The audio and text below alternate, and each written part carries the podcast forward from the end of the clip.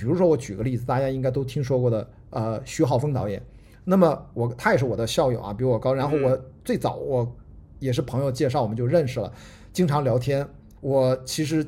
他邀请我去看《倭寇的踪迹》第一部，《剑士柳白猿》都拍完了，又请我看了第二部。我看完这两部，我当时就说：“我说浩峰，就是我以我的能量啊，我尽量，我希望让小马奔腾去跟你达成合作。”回头呢，我就写了一个三千多字的一个评估报告，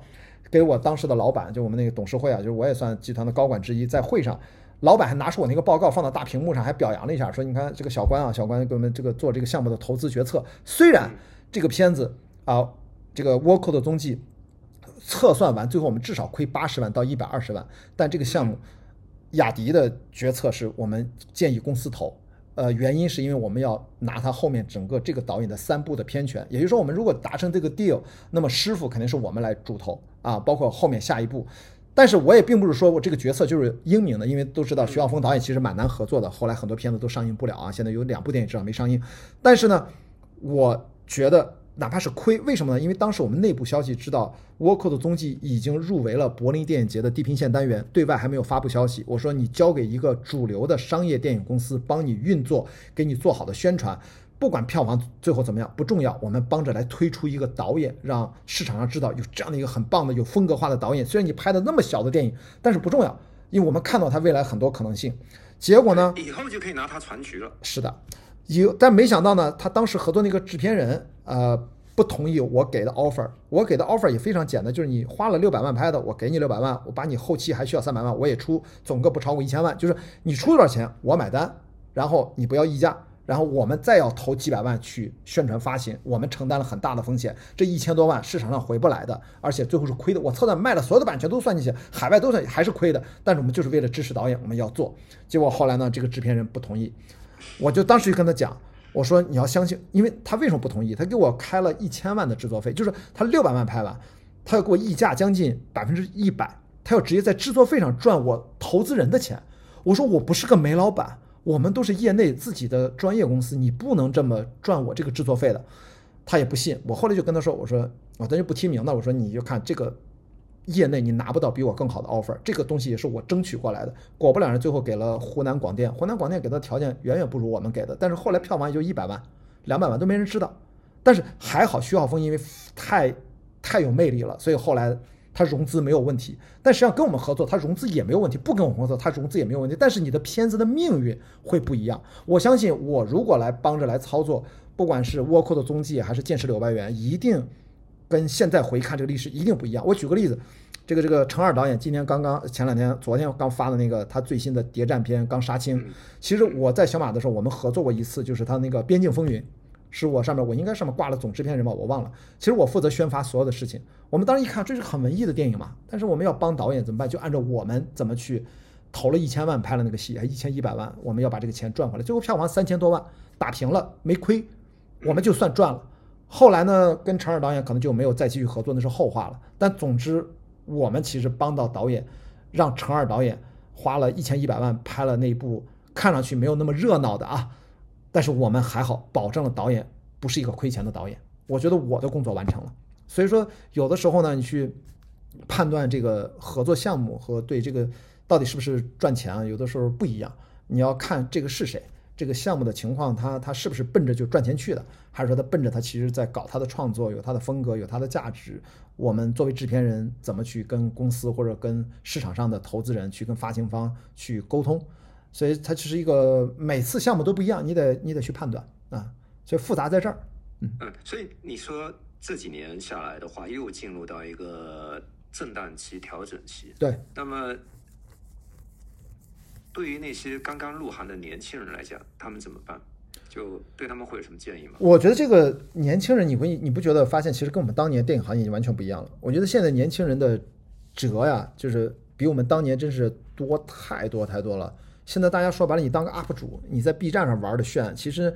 那里面的叙事那也不简单的，那个文案写的，那个配的画面，那个节奏，那个何同学，你看看乔的那个选题，我就随便举一个何同学，哪怕影视飓风，你瞧瞧这个已经把短视频把画面画质都拍成那，这个按照那个 for A 广告那种，就是 TVC 广告那个侧导演这种啊啊，小策那就更有才华了，我特别特别喜欢他，就真的很厉害。然后是你看那个，呃，史呃史蒂芬，就嘚逼嘚嘚逼嘚，然后还有那个马莎莎，就是那种配着旁白的那种自我的那种日常生活的细腻的观察，哎，人家还是专业编剧专业哦。就是我就觉得现在的年轻人别听我的建议，我的建议真的都是过去的经验。今天咱们俩聊聊八卦，聊聊你的建议就是不要听你的建议。是的，我的建议就是说，你要相信自己的热爱，然后把自己的生时间和生命全都投入到你的热爱。你可以，你真的不要不要关心我们在评价什么，不重要。我们这代人是要过去的，但是我为了让自己被后浪拍死的慢一点，我也要努力学习。所以我要假装内心保持年轻啊，甚至你看我还得读个博士，我其实所以你拉不拉。跑马拉松啊、所以你去帆船赛，死的慢一点嗯是是要让自己老的慢一点。对，因为大脑才能够保持一个能够接收新信息的一个开放模式，不然的话就封闭了。所以我我觉得很多，就昨天微信老朋友、老同事问我说：“雅迪，你为什么不理解三十五岁以后考博士还有什么现实意义？”我我就跟他说，我就没有这么考虑这个事情。就是当我发现我本来就在做这个事情，就刚好只能通过读博士来解决这个问题的时候，那那你就做就好了，就是不能去想现实层面的意义。我觉得拍电影，可能不只是我作为电影人是这么思考，我身边很多朋友都跟我这一样，就是你从这件价值本身有价值就做就好了，因为你如果一切都是以投资回报比来考虑这个事儿，很多事儿就都做不了，就我就不会去环球帆船赛了嘛。所以说，可能这是一点点电影行业人的，如果要有差别，呃，就是你得。特别是制片人，既要感性也要理性啊，这两者永远在打架啊。你有的时候就要稍微的分裂一点，但最终你会发现它它是一体的，它它它能够自洽啊，这个才比较重要啊。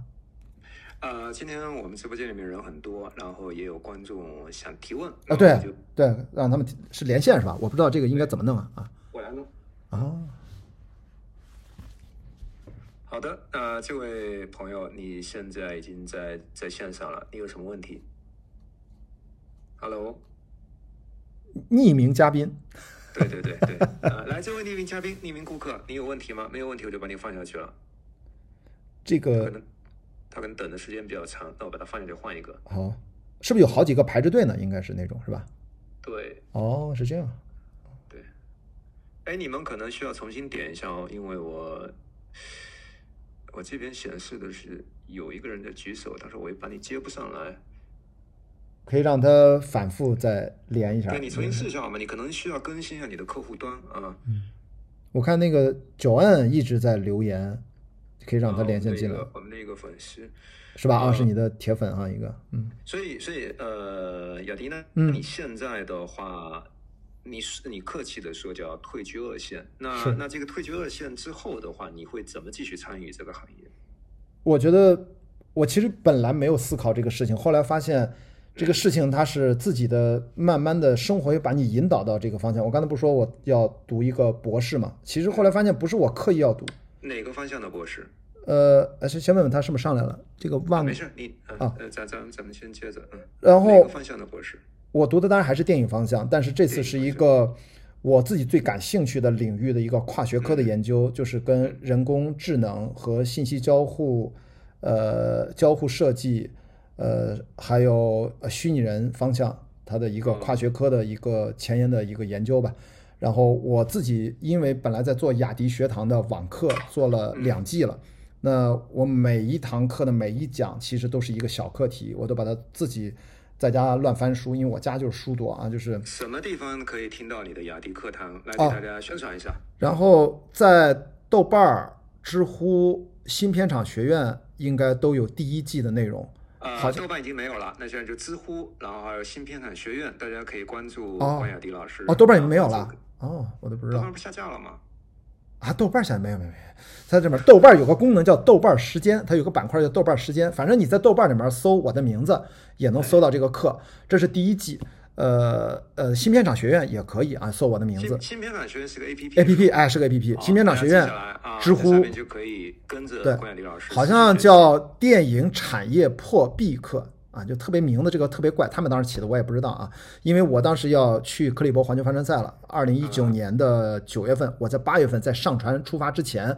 然后把我过去这几年我认为最重要的电影行业的认知，我就怕回不来嘛，留了个遗书，嗯，录了几十个小时，然后剪剪有了剪剪剪。个遗书，那对我来说就等于是遗书，就是别我万一回不来，我觉得我对电影行业这么多年的一些认知的一些最重要的部分，我觉得算留下来了啊，我也算对这个行业做最后一点点贡献，我是做好以后如果找对象的时候，不要找这种就是参加什么帆船赛的啊，要不然就或者是你让他参加帆船赛之前，先把遗书写好，是的把财产分配好。来，这位顾客，你已经在线上，有什么问题？呃，我我有两个问题啊，想呃想问一下，哎，就是你这个声音怎么听着这么熟悉啊？以前老粉丝们，啊，老铁好吧，嗯，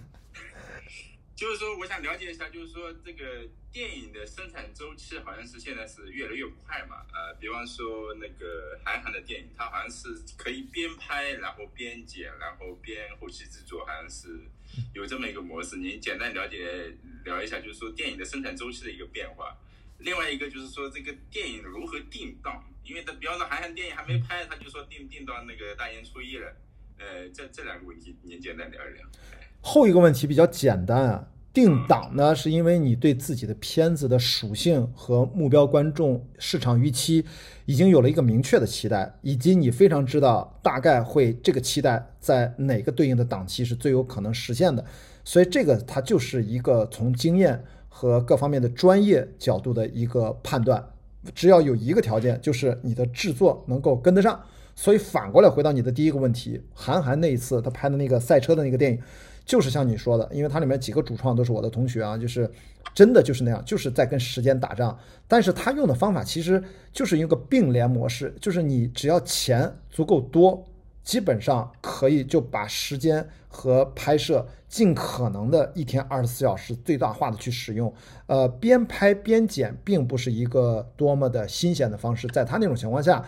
编拍完了，马上当天就能剪出来，直接看回放。如果有需要什么补拍，第二天马上拍。这个是因为他一切都是为了他已经锁定了后面大概就在四十天之后就要上映。那这种情况说白了，嗯，我觉得韩寒比较特殊。那次他因为韩寒拍电影就这样，我觉得他的性格呢，就是如果你让他真花一年一两年那个时候去拍电影，他其实。他现在有可能是这样了，在他刚一开始的时候，你不觉得韩寒总是他得玩起来，你知道吗？他是那种，他觉得我不需要付出百分之百，我可能你看我六七十就能拍成这样，但是前提是他掌握的资源足够多，身边有足够多信任他的朋友和老板，还有这些投钱，还有艺人，还得你得能找到这些明星嘛，然后大家都信任你，而且呢，你的确能交付得了，所以我觉得他这种属于个案。一般来说，其实你看刚才说到的沃尔善导演《封神三部曲》，是不是这个春节可能才上第一部吧？他已经拍了三四年了，他是三部一起拍，那这个时间周期可能在中国啊，咱们按照正常上映的电影，有些难产的电影不算，它应该算是周期非常非常长了。它是借鉴《指环王》的拍摄方法啊，等于一口气儿全拍完，所以这个周期也是要根据不同的项目具体情况来看啊。简单回应一下，嗯。